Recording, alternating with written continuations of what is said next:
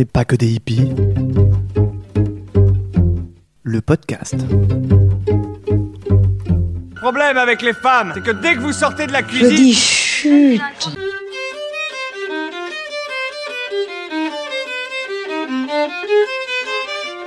regarde-moi ça. Espèce de hippie de merde. À la sorora.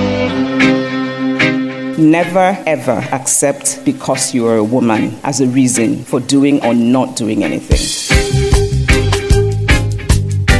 Bonjour à toutes et à tous et bienvenue sur le podcast Dont n'est pas que des hippies. Je suis Julie Lano, naturopathe et thérapeute en psychogestionnel. Et je suis plus que ravie de vous retrouver aujourd'hui pour parler de l'alimentation intuitive. J'ai invité Sophia Desblés, qui est aussi naturopathe et qui est formée à l'alimentation intuitive, pour vous parler de ce sujet que moi-même euh, j'ai découvert il y a quelques mois à peine. La conversation que vous allez entendre est absolument passionnante à mon sens. Ça remet en question euh, des principes euh, de, la naturopathie sur l'alimentation, mais même de mon approche. Et, je trouve ça absolument intéressant de, de confronter nos points de vue et puis surtout de découvrir cette nouvelle manière de se nourrir et de, de prendre soin de soi, qui est vraiment très très différente de toutes les approches que je pense que vous aurez pu entendre jusque, jusque là. Je vous souhaite une très très bonne écoute et je vous dis à très vite. On n'est pas que des hippies. Le podcast. Bonjour Sophia, Bonjour Julie. Merci beaucoup d'avoir accepté mon invitation sur euh, le podcast. Je suis euh, absolument euh, plus que ravie qu'on parle d'alimentation intuitive aujourd'hui avec toi. Est-ce que pour commencer, tu peux te présenter et présenter ton parcours en quelques mots, s'il te plaît? Ok, je vais essayer de me présenter de façon succincte. Donc, je m'appelle Sophia Desblés. J'ai 32 ans, je suis professeure de yoga, naturopathe, bientôt certifiée coach en alimentation intuitive, puisque je me forme en ce moment avec Evelyne Tribol et Elise Reich, euh, qui sont euh, les euh, fondatrices de l'alimentation intuitive. Et sinon, au-delà, au-delà de ce que je fais en termes de profession, je suis très intéressée par tous les sujets du moment, c'est-à-dire féminisme, qui vient vraiment faire écho pour moi avec l'alimentation intuitive à travers le principe numéro un de l'alimentation intuitive, qui est le fait de rejeter la culture des régimes, la culture de la minceur. Et du coup, voilà, ce sont des sujets qui me prennent du temps, euh, parce que je passe pas mal de temps à lire euh, ces sujets-là. Et sinon, bah, j'habite à Paris. Ma vie sociale est très importante. J'aime le voyage. J'aime euh, le soleil. Enfin, des choses assez classiques comme, comme tout le monde. Alors Sophia, tu fais partie des pionnières en France en tout cas qui parlent de l'alimentation intuitive. Est-ce que tu peux nous expliquer d'où ça vient et en quoi ça consiste? Deux énormes questions, je pense. Oui. Bah, écoute, ah, je, je- c'est vrai que je pense que je fais partie des, euh, des Françaises qui, qui, voilà, qui participent à amener l'alimentation intuitive en France. Je dirais que si euh, il y a une pionnière, euh, ce serait euh, Eliane C, qui, qui a vraiment euh, emmené ça à travers YouTube, Instagram, à travers le livre qu'elle a écrit. Les femmes sont toutes en guerre contre la nourriture, je crois ou contre leur corps. Enfin, j'ai un doute sur le titre. Mais en tout cas, voilà, elle a écrit un livre, euh, propose pas mal de comptes qui, qui viennent euh, voilà, vulgariser ce qu'est l'alimentation intuitive. Et elle a aussi publié là récemment euh, le, le livre officiel qu'elle a Mm. fait traduire, le livre d'Élise Reich et de Evelyne Tribol, qui sont euh, les cofondatrices de l'alimentation intuitive. Ouais. Qui est donc une approche, en fait, que l'on peut voir comme un outil psy, une thérapie, pour faire la paix avec la nourriture et avec son corps. Et Ouais. également avec euh, la relation au sport. Parce qu'en fait, euh, c'est, tout ça, c'est, très lié. Mm. Cette, euh, cette approche, elle est vraiment destinée à, enfin, je dirais aux femmes particulièrement, mais elle s'adresse, vraiment à, à toutes et tous. Mais je dirais aux femmes particulièrement parce que on est vraiment soumise à cette injonction de minceur, de, de beauté qui passerait à travers la minceur.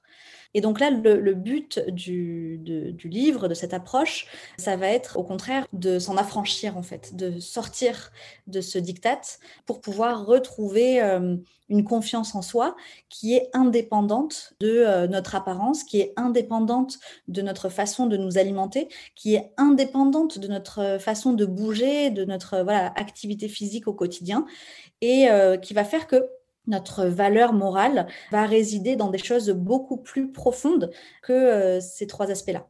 Et c'est vraiment euh, le, le, but final, en fait, retrouver euh, une confiance en soi, une sérénité au-delà de, de, la minceur et voilà, au-delà de toutes les choses que j'ai citées précédemment. Ouais. Les, les, deux personnes là que tu as citées, Evelyne Tribol, c'est ça? Oui. Et ouais. Elise Reich, c'est elles ont créé cette méthode-là, elles l'ont théorisée, elles l'ont testée. Comment, comment elles en sont venues à faire ça? Alors, leur histoire est passionnante. Ce sont deux diététiciennes américaines qui euh, avaient l'habitude, euh, bah, comme euh, toute diététicienne, de recevoir leurs patients, patientes pour les accompagner à perdre du poids. Ouais. Le grand classique, vous, vous êtes en surpoids en fonction de votre IMC, de votre rapport poids-taille, voilà, ou peu importe comment on l'évalue. Du coup, on va vous accompagner à perdre du poids en faisant un régime. Mmh. Et elles se sont rendues compte que ça ne fonctionnait pas parce que les, leurs, euh, leurs patients, patientes revenaient tout le temps euh, en disant ça n'a pas fonctionné, j'ai tout repris, j'ai pas réussi, c'est de ma faute, euh, quelque sorte, euh, j'ai merdé, c'est moi qui n'ai pas assez de volonté. Il y a vraiment cette histoire de volonté euh, à prendre. Bah, on, dont on nous rebat les oreilles au final. Hein. Tout à fait. Il faudrait euh, faire preuve de volonté, de rigueur, de, voilà, de sérieux sur le long terme. Et puis c'est tout. Euh, il suffirait de ça pour être mince, comme si c'était donné à tout le monde. Euh, alors que, bah, en pensant ça, en fait, euh, on oublie qu'il y a une diversité des corps, dont la génétique est un facteur hyper déterminant. Après ça, euh, elles ont réfléchi, elles se sont dit bon, euh, il y a peut-être un problème, peut-être que c'est pas euh, c'est pas les clients le, le, les, ou les patients le problème. Peut-être que c'est nous. Peut-être que ce sont nos conseils puisque a priori euh, ça, ça fonctionne mais que à court terme. Ouais. donc elles se sont dit bon peut-être que euh, c'est un problème de euh, flexibilité. Peut-être qu'il faut proposer quelque chose de plus flexible. Et donc elles ont proposé du rééquilibrage alimentaire qui est une forme de régime mais voilà peut-être moins strict. Mmh.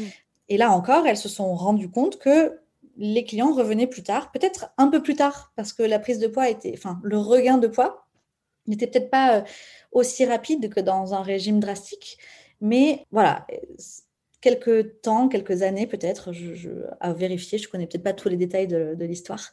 Euh, les, euh, les, patients revenaient en expliquant, voilà, j'ai repris le poids, j'ai pas réussi, j'ai merdé. Et donc là encore, elles se sont dit, bon, euh, peut-être qu'il y a encore un truc qui fonctionne pas. Et à force de chercher, de, comprendre, de, réfléchir au pourquoi, au comment euh, euh, ça ne fonctionnait pas, elles ont compris que tout ce qui était restrictif ne fonctionnait pas. Elles ont compris que tout ce qui allait être restrictif en termes de calories, mais aussi en termes de catégories d'aliments, ou d'heure à laquelle on doit manger, etc. Elles se sont rendues compte que ça crée une privation à la fois physique et à la fois euh, mentale qui faisait que la personne allait par la suite manger dans des quantités importantes. Et donc, voilà, ça, on, peut appeler ça les compulsions alimentaires. Mais s'il ne s'agit pas de compulsion alimentaire, dans tous les cas, on se rend bien compte que les gens finissent par lâcher le régime à un moment, la discipline à un moment, parce que c'est trop dur, parce que ça implique trop de contraintes, trop de sacrifices, et puis c'est aussi euh, trop douloureux physiquement, parce qu'on se, on se nourrit pas assez quand on est dans une démarche à, à, à limiter, limiter l'apport la, calorique, alors que le corps en a peut-être besoin. Ouais. Euh, le problème après, c'est que on finit par euh, avoir euh, des compulsions alimentaires ou alors euh, à manger au-delà de son rassasiement parce qu'on on réagit en fait. On mange trop en réaction à de la privation passée. Ouais. On mange trop à une, par, par, frustration en fait. Et on mange trop aussi euh, parce qu'on se dit, une fois qu'on lâche, hein, quand on s'autorise à manger euh, quelque chose que l'on a tendance à s'interdire, on a tendance à, à se dire, ok, profites-en maintenant parce que après, c'est à nouveau euh, restriction, enfin on se le dit pas comme ça, mais ouais, bien sûr. on se dit voilà, à nouveau je dois rentrer euh, euh, dans mon pantalon euh, taille je sais pas combien, à nouveau je dois me reprendre en main parce que je, je ne dois pas être grosse, je ne dois pas être quelqu'un qui mange des aliments transformés ou des aliments trop gras. Donc il y a vraiment cette frustration qui se crée et euh, qui fait que finalement les gens se retrouvent à manger au-delà de leurs besoins euh, au point de, de se faire euh, peut-être mal au ventre et ça de façon régulière. C'est pas comme si c'est des choses qui arrivaient ponctuellement, mmh. ça devient après très régulier. Euh, on est comme dans une hyperphagie au quotidien. Oui, en fait, c'est que aussi, alors tu m'arrêtes si je me trompe, mais dans ma façon de voir les choses, c'est qu'il a, on, a été élevé aussi beaucoup, euh, bon, alors surtout en France, dans la notion de gros repas, de entrée, plat, fromage, dessert, et de finis ton assiette, et de euh, si tu manges pas alors que je t'ai fait à manger et que moi je montre mon amour en faisant à manger, bah, ça veut dire que tu m'aimes pas, et du coup, il y a vachement une relation affective avec la nourriture et qui est aussi beaucoup liée à notre éducation. Et de ce que je peux voir et euh, interpréter, c'est aussi que c'est très difficile de remettre en question ce qu'on a appris, parce que ça veut un peu dire qu'on rejette notre éducation et qu'éventuellement on rejette nos parents. Est-ce que ça te parle ou pas du tout? Pour moi, c'est pas euh, c'est pas le problème principal euh, en lien avec nos troubles alimentaires, enfin avec les troubles alimentaires en général. Pour moi, ça va être plus tout ce qui est en lien avec euh, cette culture de la minceur, cette culture du régime, et pas finalement euh, avec euh, le lien émotionnel qu'on a avec la nourriture. Je pense que la nourriture, elle est importante pour des raisons physiologiques, ça tout le monde le comprend, on mange pour se nourrir, pour apporter des calories à l'organisme, et ça nous paraît évident. On se rend bien compte que manger du chocolat ou manger certains aliments que l'on, que l'on trouve réconfortants, ça nous fait du bien aussi. Le problème, c'est que la diète culture a instrumentalisé un petit peu cette façon de se nourrir, c'est-à-dire le fait de manger euh, euh, du chocolat pour euh, se faire du bien, pour se donner du plaisir, en catégorisant que c'était une prise alimentaire émotionnelle et que c'était quelque chose à bannir.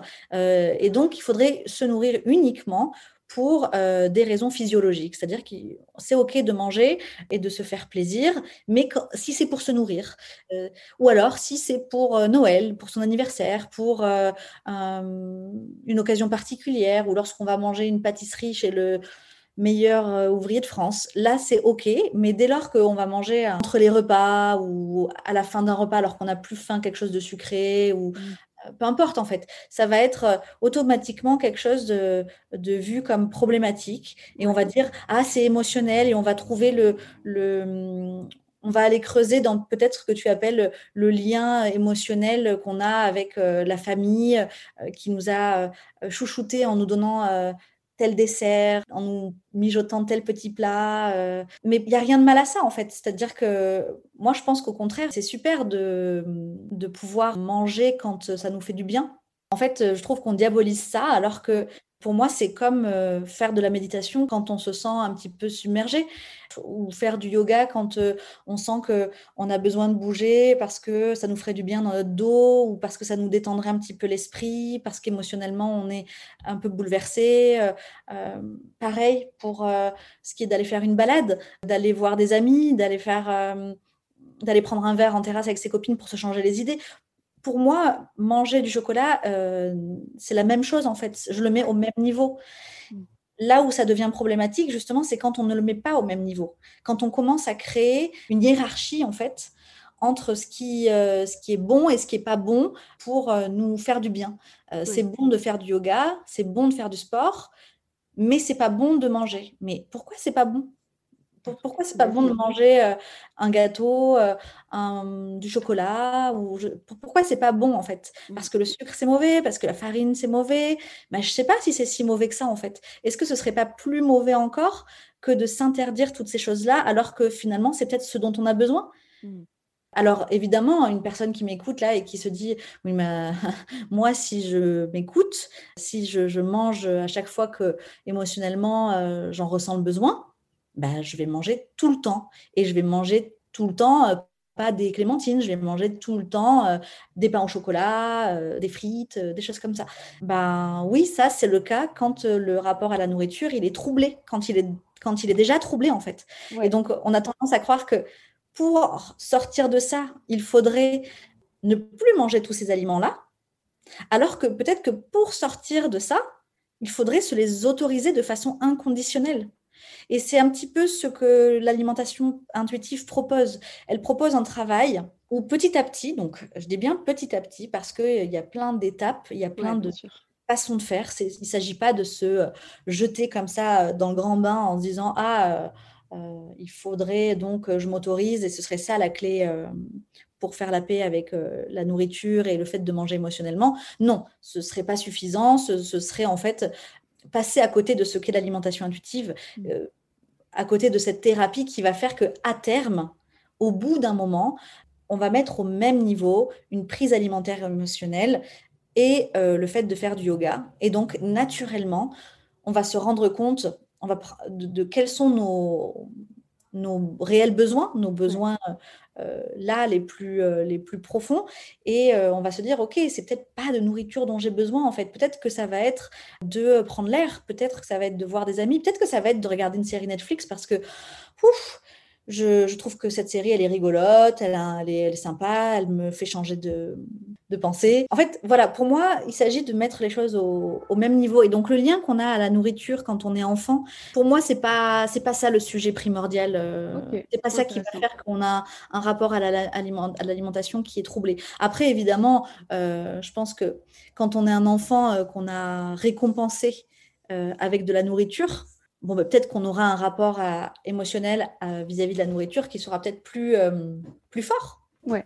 Ou si nos parents nous ont montré un rapport hyper biaisé peut-être à la nourriture, avec justement beaucoup de régimes, beaucoup de restrictions, ou un rapport au corps qui était vraiment pas équilibré, qui était dans la Alors, punition, voilà. restriction, craquage tout le temps, où du coup nous-mêmes, euh, se nourrir, ça a été tout le temps tellement nourri par ça que, que du coup ça, ça fait, on fait des adultes euh, qui savent pas en fait quoi ouais. manger, comment manger, comment se faire du bien, comment s'écouter, et qui ouais. sont tout le temps dans ce truc de ouais, punition, craquage, ouais. restriction, et après. Euh...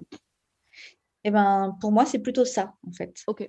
C'est plutôt de ça qu'il s'agit. Euh, yes. C'est plutôt ça qui va faire qu'un enfant va euh, grandir avec déjà un rapport à la nourriture un peu compliqué quand une enfant voit sa maman alterner entre régime et euh, YOLO. Ouais. Quand, une quand une enfant voit que sa mère euh, se déteste, n'arrive pas à supporter sa, sa, propre image, quand après, voilà, cette maman va peut-être inconsciemment euh, refiler ses peurs et ses doutes à l'enfant, bon, bah, en effet, il y a des chances que le rapport à la nourriture de l'enfant, puis de l'ado, puis de l'adulte soit compliqué. Ouais. Et justement, c'est ça qui est aussi intéressant avec euh, l'alimentation intuitive, c'est que on vient prendre ça en compte à travers le principe numéro un, qui est le fait de rejeter la culture des régimes.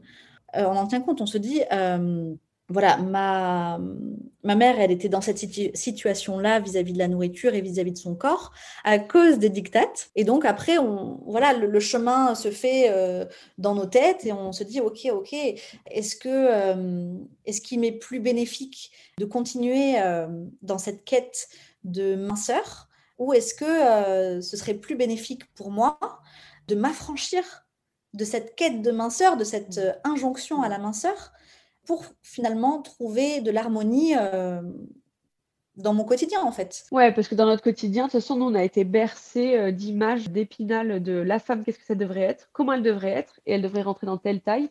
Ça change tout, toutes les décennies ou tout, tous les 20 ans de toute façon, donc euh, bon courage hein, quand tu vis 80 ans.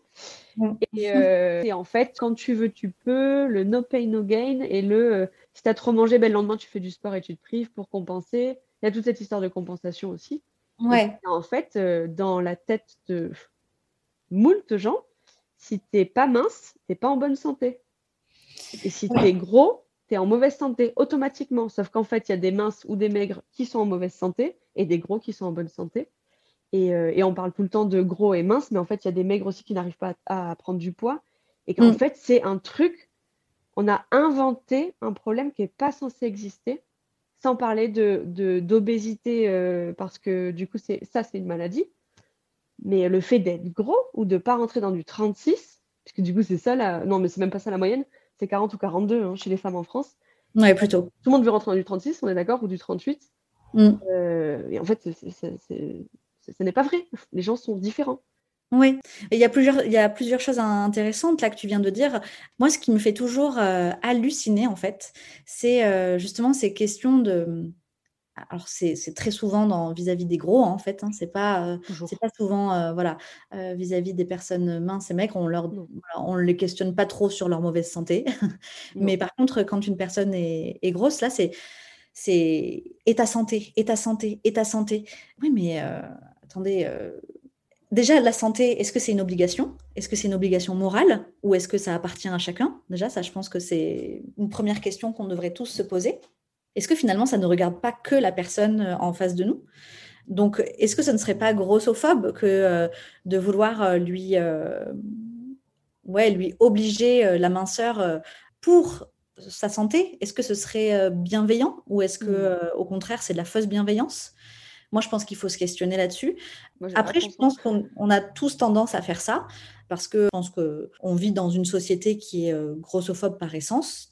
Euh, c'est vraiment ce que je pense. Je pense que peu importe le- le- le- l'endroit, euh, que ce soit dans le cercle familial, professionnel, euh, médical, partout, euh, je pense que les gros sont moins bien traités, euh, voire maltraités. Mm. Donc, euh, bon, voilà, sans, sans m'étaler sur les questions de la grossophobie, parce que je pense qu'on pourrait faire un podcast entier à ce sujet-là, et encore, même un podcast en- entier, ça serait pas suffisant. Une vie de podcast euh, sur le sujet. Mais c'est hyper intéressant qu'on en parle là, de toute façon, vraiment. Ouais, ouais, je pense que c'est un sacré sujet. Et voilà, et ce qui me questionne aussi beaucoup, c'est que on trouve bizarre qu'une euh, personne soit grosse, mais on trouve pas bizarre que euh, on soit dans des mécanismes de compensation que l'on retrouve chez les boulimiques, que l'on retrouve euh, chez euh, les bigorexiques, donc euh, ceux qui sont addicts au sport. Oui. Pour, je, je vulgarise, hein, c'est plus complexe que ça la bigorexie, mais c'est vraiment Dans les grandes lignes, c'est ça. Ouais. voilà, une sorte d'addiction à l'activité physique Mm. ou, euh, ou chez les orthorexiques encore. C'est-à-dire que on, voilà, on s'étonne qu'une personne soit grosse et reste grosse, mais on s'étonne pas de voir tous ces gens euh, toujours sur un fil en termes de poids, en termes du- d'humeur, euh, de bien-être, euh, de santé. Parce que peut-être qu'en fait, ils ne sont pas à leur poids de forme, peut-être qu'ils ne sont pas à leur poids d'équilibre et qui passent leur vie à se torturer euh, l'esprit et le corps en étant euh, de façon constante dans des systèmes de compensation. Je mange, je m'autorise, mais sous condition. Sous condition d'aller faire du sport, sous condition euh, de jeûner. Ça, enfin, ça c'est quelque chose qu'on voit de plus en plus, le jeûne, mais je pense que là encore, il faut se questionner. Pourquoi on jeûne? Pourquoi on veut se purifier? On veut se purifier de quoi, en fait? Est-ce que tout ce qu'on met dans notre bouche est toxique? C'est quand, même- c'est quand même fou de, de penser qu'on devrait tous faire euh, du jeûne intermittent. J'ai l'impression que c'est quelque chose qui se banalise comme si c'était, euh, comme si on disait euh, les, les- les fruits et légumes, c'est bon pour la santé. Jeûnez tous. enfin, je. Voilà. Alors oui, le jeûne ça, intermittent, et comme le jeûne, ça ne convient pas à tout le monde, et c'est pour des choses, enfin des moments de vie bien spécifiques. Alors moi, du, pour le coup, euh, je suis archi pour le jeûne, sous certaines conditions et dans un certain but. Et le but premier, à mon sens, c'est de laisser l'espace au corps de se réparer et de se nettoyer plus rapidement que, euh, que juste avec l'alimentation, l'exercice physique, etc. Mais quand je dis nettoyer, c'est quand on part déjà d'une problématique qu'on a. Mais c'est Mm. pas, euh, effectivement, non, la, la nourriture, c'est pas censé, euh, on n'est pas censé euh, penser que ça nous rend sale. Et c'est pas du tout ça, la vérité. ouais, aussi, le corps, il, de toute façon, il le gère tout seul. hein. C'est bien pour ça qu'on va aux toilettes à un moment donné. Enfin, et puis, c'est pas de la saleté. Mais, euh, mais du coup, bref, peut-être qu'on a juste une opinion euh, différente sur le jeûne et il n'y a pas de souci. Mais effectivement, le jeûne intermittent, ça explose.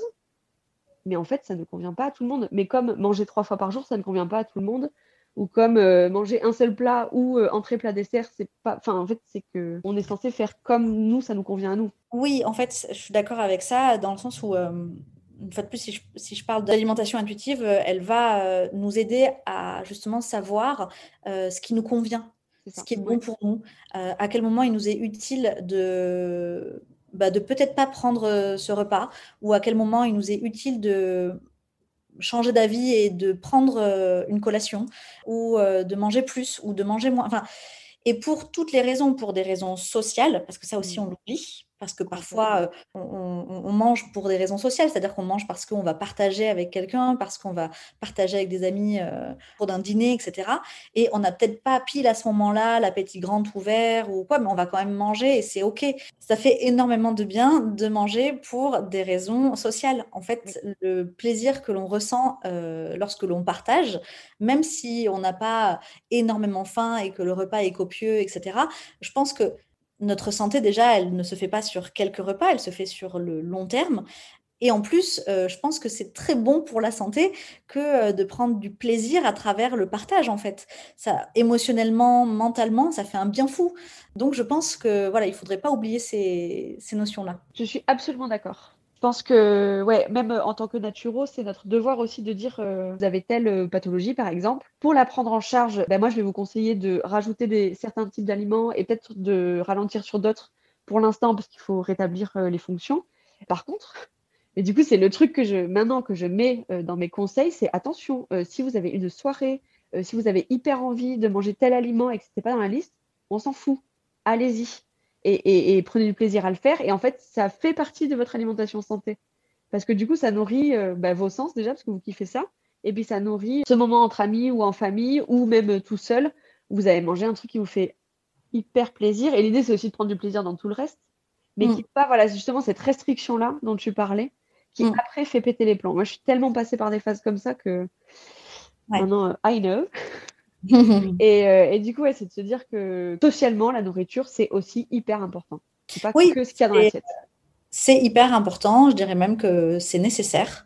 Euh, tu parlais tout à l'heure euh, des, des, repas de famille où on mange pour faire plaisir à notre grand-mère qui nous a préparé un bon petit plat, même si on n'a pas le ventre grand ouvert. Bah oui, parce que ça apporte de la joie à tout le monde en fait. Donc, euh, moi, je pense que tout ça, c'est hyper positif et que euh, ça nous aide à avoir un rapport positif à la nourriture, en fait. Après, pour ce qui est euh, du fait que la, nourriture va être un outil pour nous guérir ou nous aider à soigner ou voilà, à apaiser un état de santé, une pathologie, je pense que là, pareil, on pourrait aborder ce sujet-là euh, pendant encore une heure sur un podcast, tellement que je pense qu'il y a deux choses à dire. Euh, mais moi, je suis de plus en plus prudente, en tout cas, dans, ma, dans mes consultations.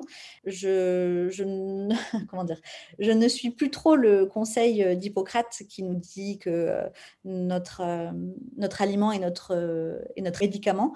Je pense qu'il faudrait beaucoup, beaucoup, beaucoup de, cette, de cet aliment-là aliment-là pour qu'il devienne un médicament. Et beaucoup, beaucoup, beaucoup de cet aliment-là, je ne sais pas si ce serait sain au final. J'ai de plus en plus de mal avec cette idée que ça puisse être curatif euh, je pense qu'une alimentation variée qui contient euh, euh, voilà, des légumes de saison, qui contient les protéines dont on a besoin, les glucides dont on a besoin, etc.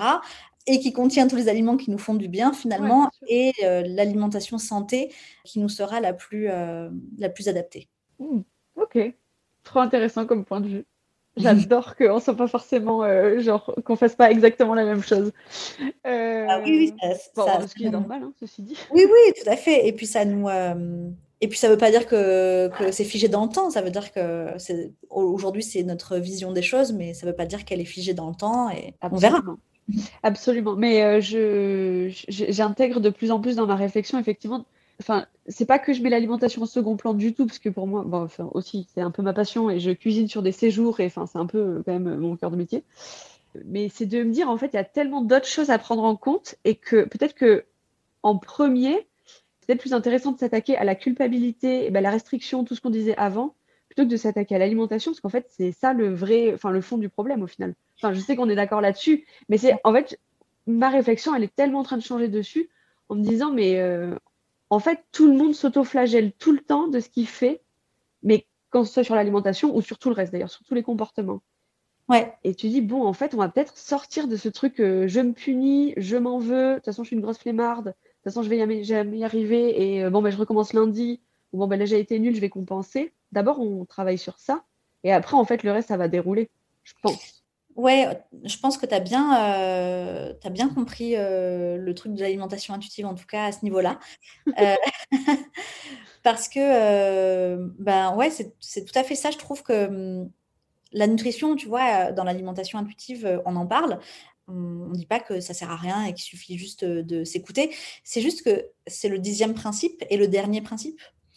Et ça arrive volontairement en dernier. Mmh. Parce que l'idée, c'est que d'abord, on retrouve euh, une sérénité, un, comportement, donc je ne dis pas une nutrition, je dis un comportement alimentaire euh, serein. Et ensuite, on peut se questionner sur la nutrition à nouveau. Se dire, OK, est-ce que pour moi, euh, c'est plus intéressant de manger ça plutôt que ça parce que c'est plus nourrissant, parce que ça va être plus riche en, en nutriments, en micronutriments. et dans ce cas-là, est-ce que ça m'est plus bénéfique? Ou est-ce que au contraire, là, ce dont j'ai besoin, c'est de manger, euh, je sais pas moi, une crêpe avec de la pâte à tartiner Est-ce que c'est ça qui va m'être plus bénéfique parce que c'est ça qui va me faire du bien, c'est ça qui va me faire plaisir, c'est ça qui va faire que je me sente sereine et en paix cet après-midi. Et, voilà, et je pense que une fois qu'on a arrêté de diaboliser les prises alimentaires, quelles qu'elles soient, en fait, naturellement, plus ça va, plus le corps a envie de manger ce qui va lui faire du bien. Et plus ça va, moins euh, les crêpes à la pâte à tartiner, les gaufres, euh, les biscuits, euh, les frites, je ne sais pas, vont moins, moins elles vont être euh, excitantes en fait. Parce qu'on sait qu'on peut, parce qu'on sait que finalement ce n'est pas disponible que pour les occasions uniques, c'est disponible quand on le souhaite et donc naturellement tous ces aliments descendent du piédestal et se retrouvent finalement au même niveau que les brocolis et les carottes. Et donc naturellement, quand on a envie bah, de fraîcheur. On va avoir envie peut-être de manger une salade croquante, euh, pleine de légumes qui contiennent euh, beaucoup d'eau. Quand on a envie de quelque chose parce qu'on a très faim qui, qui, va être rassasiant, on va se dire hm, je vais me faire peut-être euh, un riz sauté avec des, des, légumes, avec de la viande ou du tofu, avec parce que ça va être très rassasiant, ça va nous faire du bien.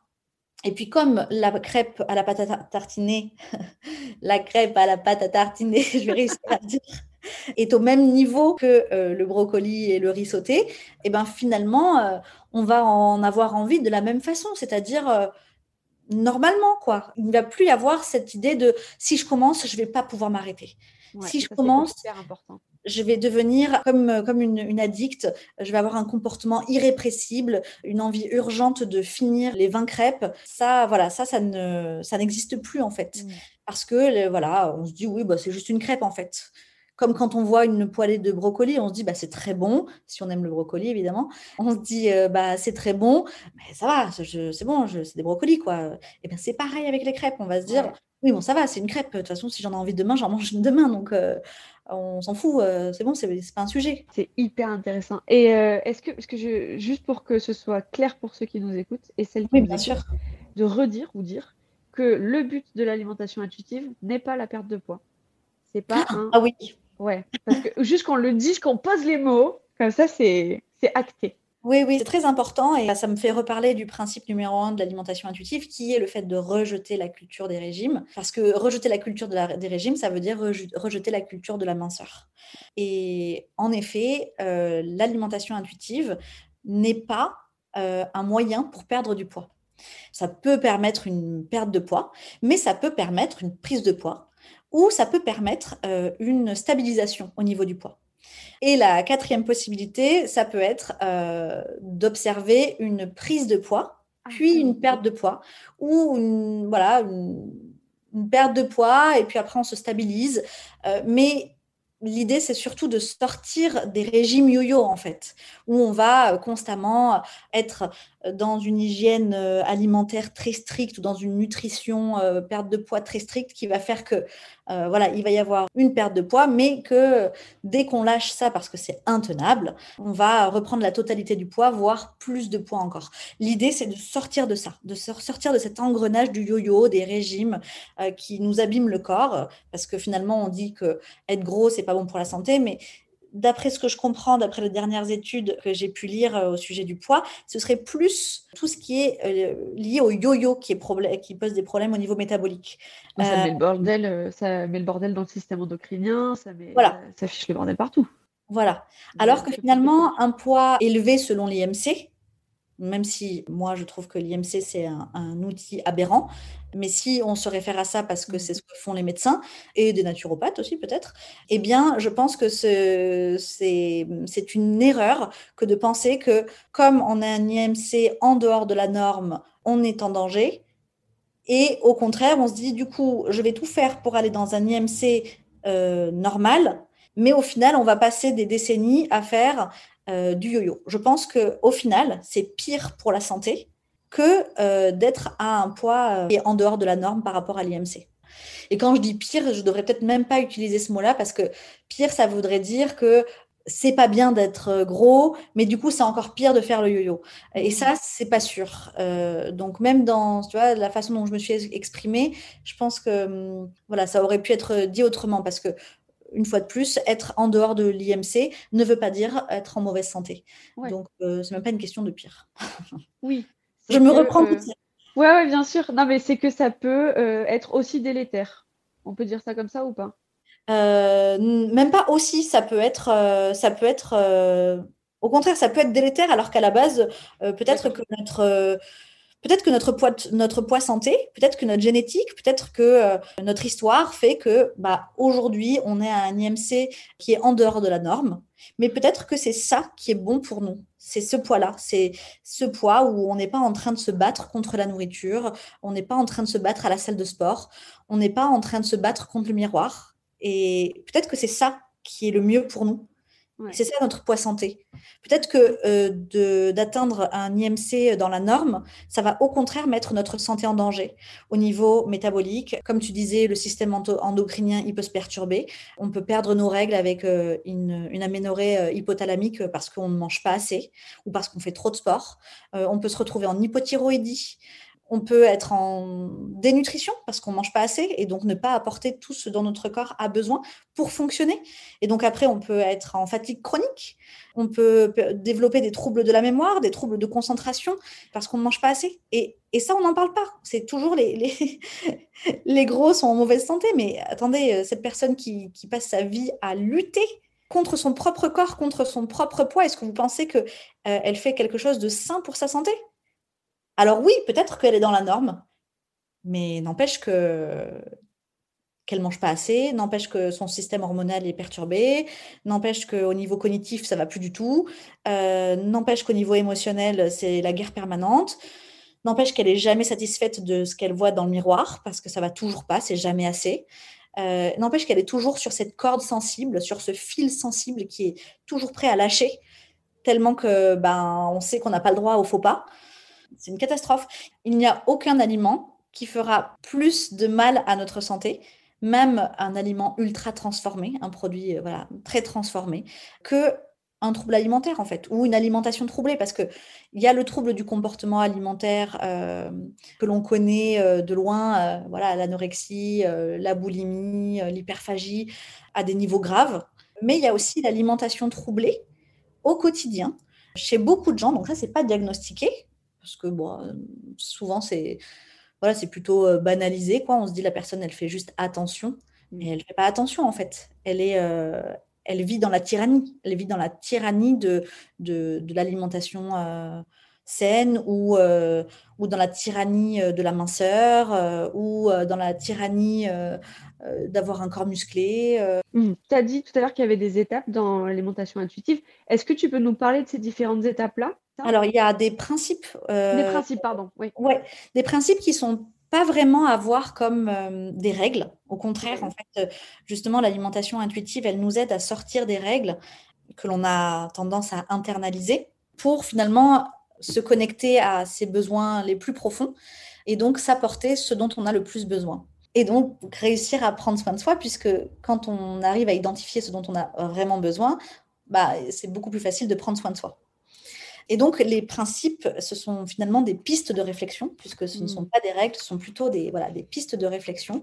Euh, comme je disais précédemment, euh, le premier principe, c'est le, le, il s'intitule Rejeter la mentalité des, des, régimes, le rejet de la diète culture, voilà, qui va avec le rejet de cette quête de perte de poids. C'est tout ça.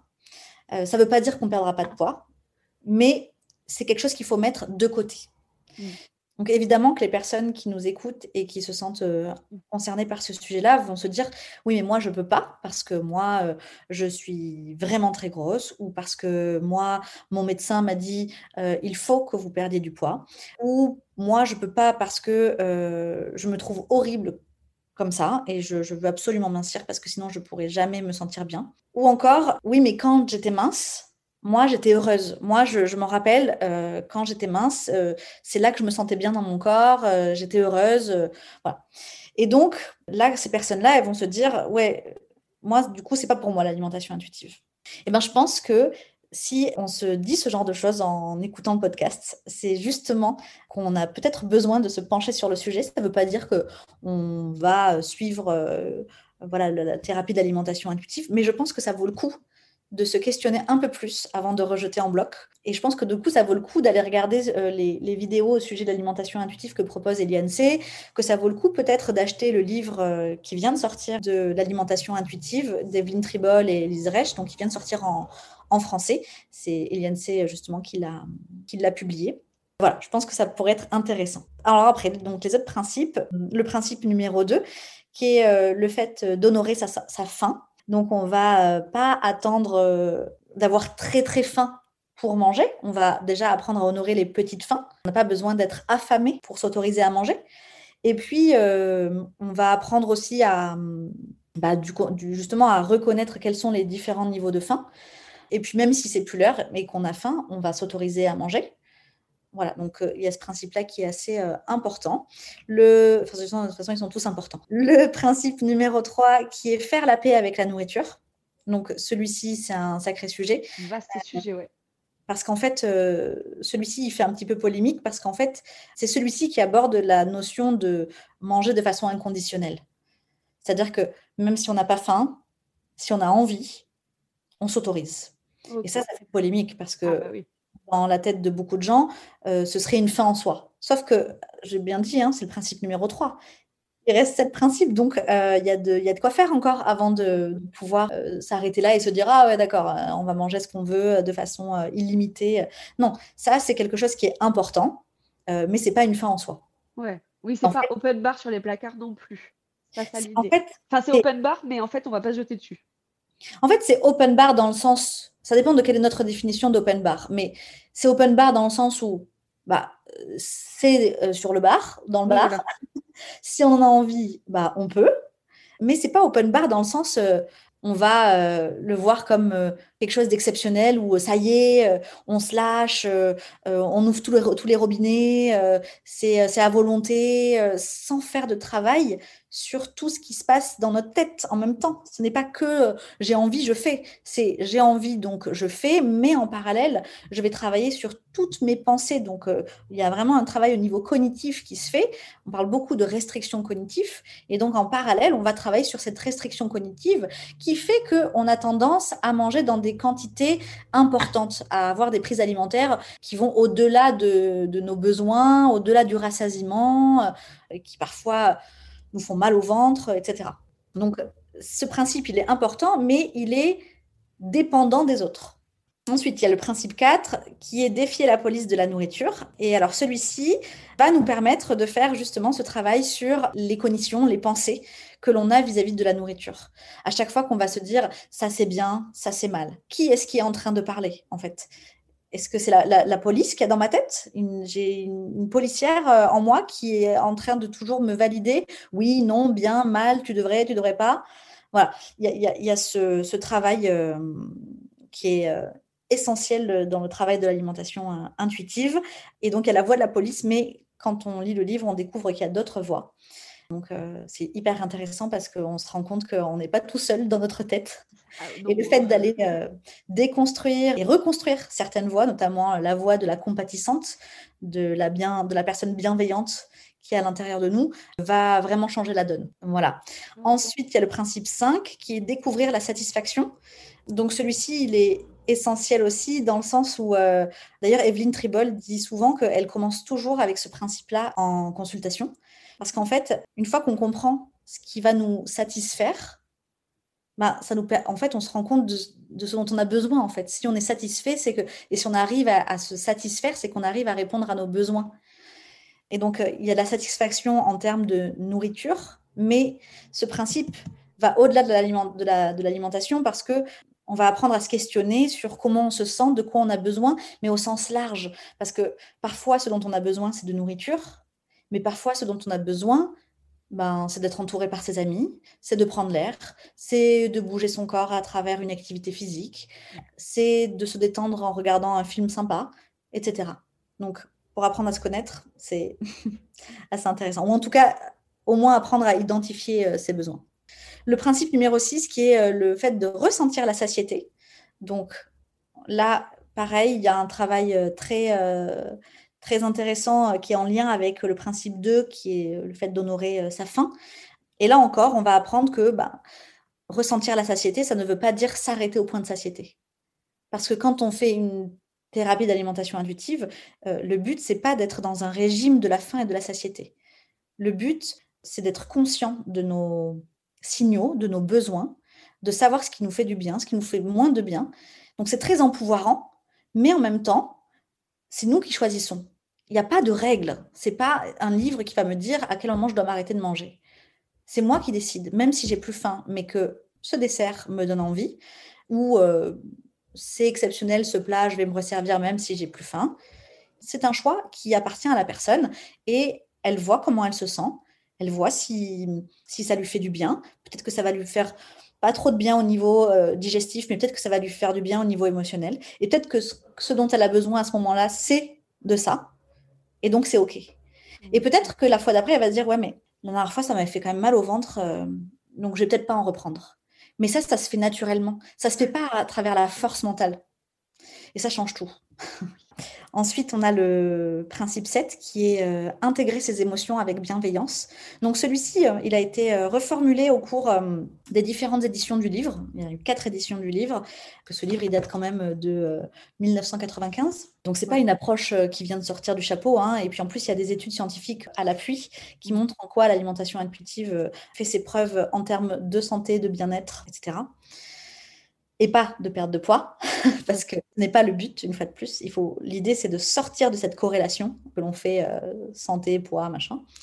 Donc ce- celui-ci, il a été euh, revu plusieurs fois parce qu'au début, c'était pas très clair. Il y avait cette idée que on devait apprendre à, euh, à prendre soin de soi sans manger émotionnellement au final. Sauf que on s'est bien rendu compte que c'était pas la solution et que ça entretenait une restriction cognitive de faire ça.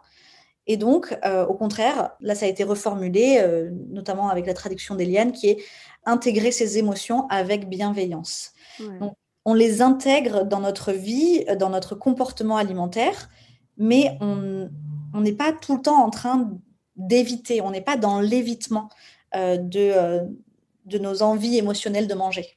On les intègre. Et une fois qu'on les intègre et qu'on les met au même niveau, comme je disais, enfin, qu'on met l'en- l'envie de manger émotionnelle au même niveau que l'envie euh, de faire euh, une balade, et ben naturellement, il y a un équilibre qui se passe entre la balade, le film, le yoga, le bref, peu importe, la poterie, je sais pas ce que les gens aiment euh, se faire du bien. Et il y a un travail. Voilà. Ouais, bien sûr. Ensuite, le principe 8, qui est respecter son corps. Donc là, euh, c'est un principe, euh, je pense, qui, est très touchant quand on le, quand on le lit. Déjà, tout le livre est assez touchant, hein, parce qu'on on se reconnaît en général dans ce, dans ce bouquin. On se dit, waouh, c'est pas possible, c'est... Mais en fait, mais, je me... mais pourquoi je me suis infligé tout ça? Mais pour... Enfin, voilà, c'est assez troublant. Euh, et je pense que le principe 8 est assez troublant aussi, parce qu'on se rend compte à quel point on est en, lutte contre son propre corps, contre sa propre, parfois, génétique parce que euh, parce qu'on oublie qu'il y a une diversité des corps en fait et qu'on n'est pas tous faits pour être minces. Euh, et donc voilà, après il y a pas mal d'outils aussi pour euh, apprendre à accepter. Ça ne veut pas dire aimer sous toutes les coutures son corps. Accepter, c'est plus large encore. Mm. Juste accepter ce qui est finalement. Et ensuite, les deux derniers, donc le principe 9 qui est le mouvement, ressentir la différence. Euh, il s'intitule comme ça. En fait, à travers euh, le mouvement, on va apprendre à, comment dire, à se reconnecter au corps, mais aussi à, à se faire du bien. On ne va plus bouger, on ne va plus pratiquer un sport ou une activité physique dans le but de mincir. On va pratiquer une activité physique dans le but de se faire du bien. Euh, On va redécouvrir peut-être l'amusement, la joie que procure le sport, les activités physiques ou le, le bien-être tout simplement, en fait, à travers les, sensations. Ça fait du bien dans la colonne, ça fait du bien au niveau des hanches, ça fait du bien parce que ça défoule, ça fait du bien parce que c'est empouvoirant. Enfin, voilà, il y a plein de façons de, de, pratiquer et ce serait dommage de continuer de réduire l'activité physique à une obligation pour la santé et à une obligation pour être mince ou musclé ou je ne sais quoi. Voilà. Et le dernier principe qui est honorer sa santé avec la nutrition bienveillante. Donc c'est pour ça que tout à l'heure je disais, la nutrition, elle n'est pas oubliée, elle est juste au dernier plan dans l'alimentation intuitive, parce qu'il faut d'abord faire la paix avec la nourriture, accepter son corps en réussissant, voilà, peu à peu, c'est pas facile, mais ça se fait peu à peu à mettre euh, cet objectif minceur, une perte de poids de côté, pour peut-être plus tard se dire ok, peut-être que je pourrais me pencher à nouveau sur la nutrition. Peut-être que ça, c'est nécessaire pour moi. Peut-être que ça, je devrais euh, m'en passer euh, plus souvent parce que je me rends compte que au niveau du gestif, ça me rend pas bien. C'est voilà, se reconnecter à son corps tout en tenant à peu près compte de ce qui est dit dans euh, bah, dans, dans, la science, quoi. à condition que la science soit véridique, enfin la science de la nutrition soit véridique. Et là, à mon avis, il y a plein de points d'interrogation. Et là, ce sera un autre sujet intéressant qu'on pourrait aborder. Mais en gros, euh, ce que je veux dire, c'est que j'ai l'impression que les théories sur l'alimentation, euh, sur la nutrition, euh, varient en fait. Hein. Dans les années 70, on ne disait pas la même chose qu'aujourd'hui. Aujourd'hui, moi, alors, je suis naturopathe depuis 2018. Je me rends compte que j'ai appris des choses en nutrition bah, qui sont sacrément infondées. Donc euh, je me dis, ah bon, ok.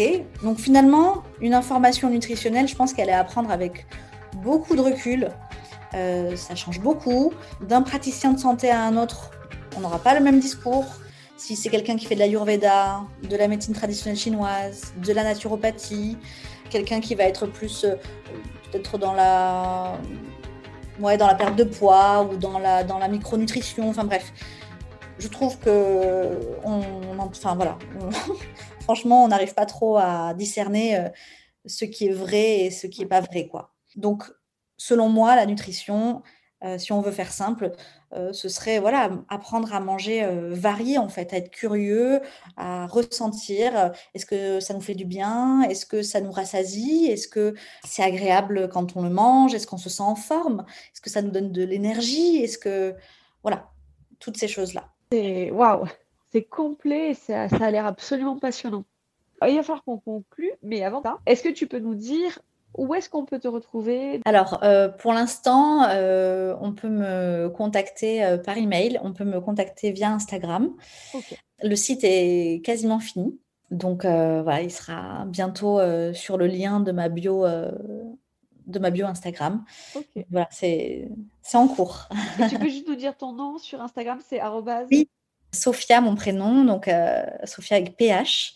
Point déblé, alors bon courage pour euh, l'orthographe. euh, déblé, D-E-S-B-L-E-D-S.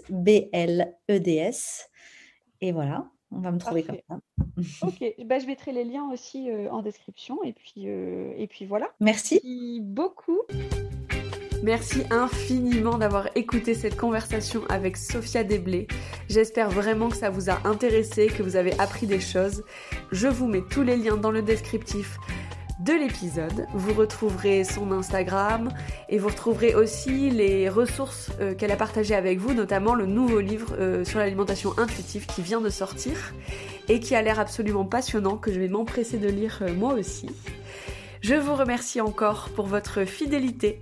Si vous avez aimé cet épisode, si vous aimez les autres épisodes du podcast, je vous serais infiniment reconnaissante euh, si vous pouviez le partager, l'envoyer à des amis à qui ça pourrait parler, à vos parents, euh, à qui de droit. Vous pouvez aussi le partager sur les réseaux sociaux en me taguant avec le arrobase pas que des hippies. Et vous pouvez aussi euh, me laisser une note sur Apple Podcast, des étoiles et un commentaire. Ça m'aide énormément à faire connaître le podcast. Voilà, je vous souhaite de prendre soin de vous et on se retrouve très vite. À bientôt dans vos oreilles. Empieza el matriarcado.